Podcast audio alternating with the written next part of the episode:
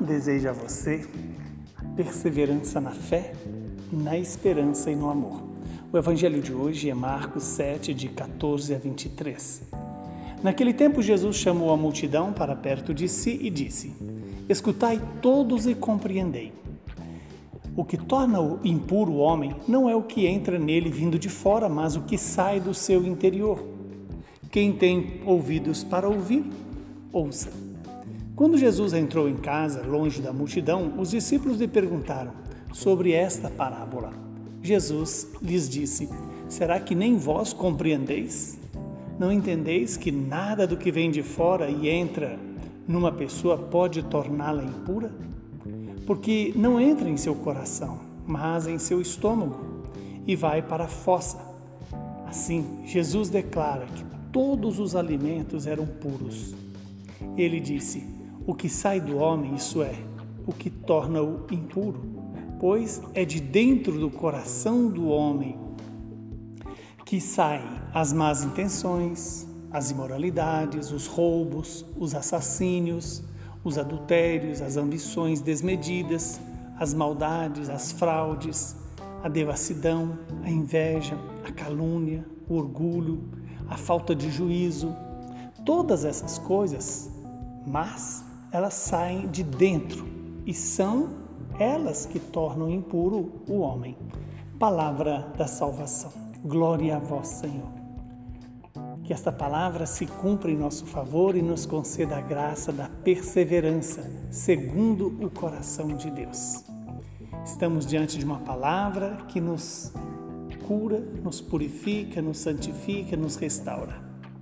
Jesus deixa claro não é o que entra de fora no coração do homem ou dentro do homem que o faz impuro, mas aquilo que sai do coração do homem.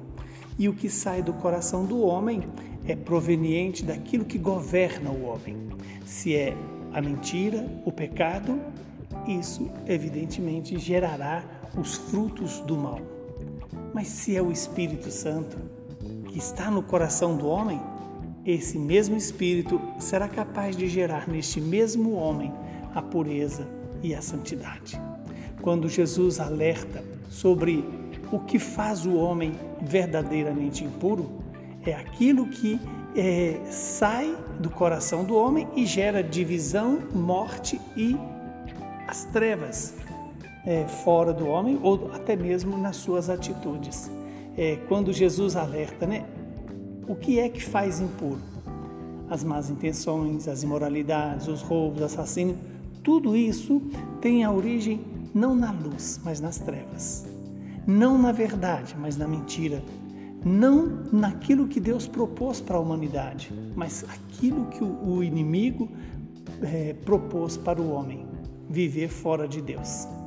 Que hoje eu e você possamos optar pela vida em Deus a vida que rompe com a inveja, com a calúnia, com o orgulho, com a falta de juízo, com as imoralidades, com roubos, com o coração é, é, governado pelas más intenções.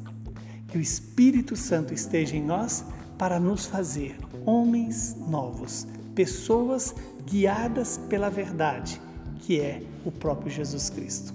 Que o Deus Todo-Poderoso nos abençoe, nos santifique e nos conceda um coração puro para praticarmos as, as virtudes e viver segundo as obras do Espírito.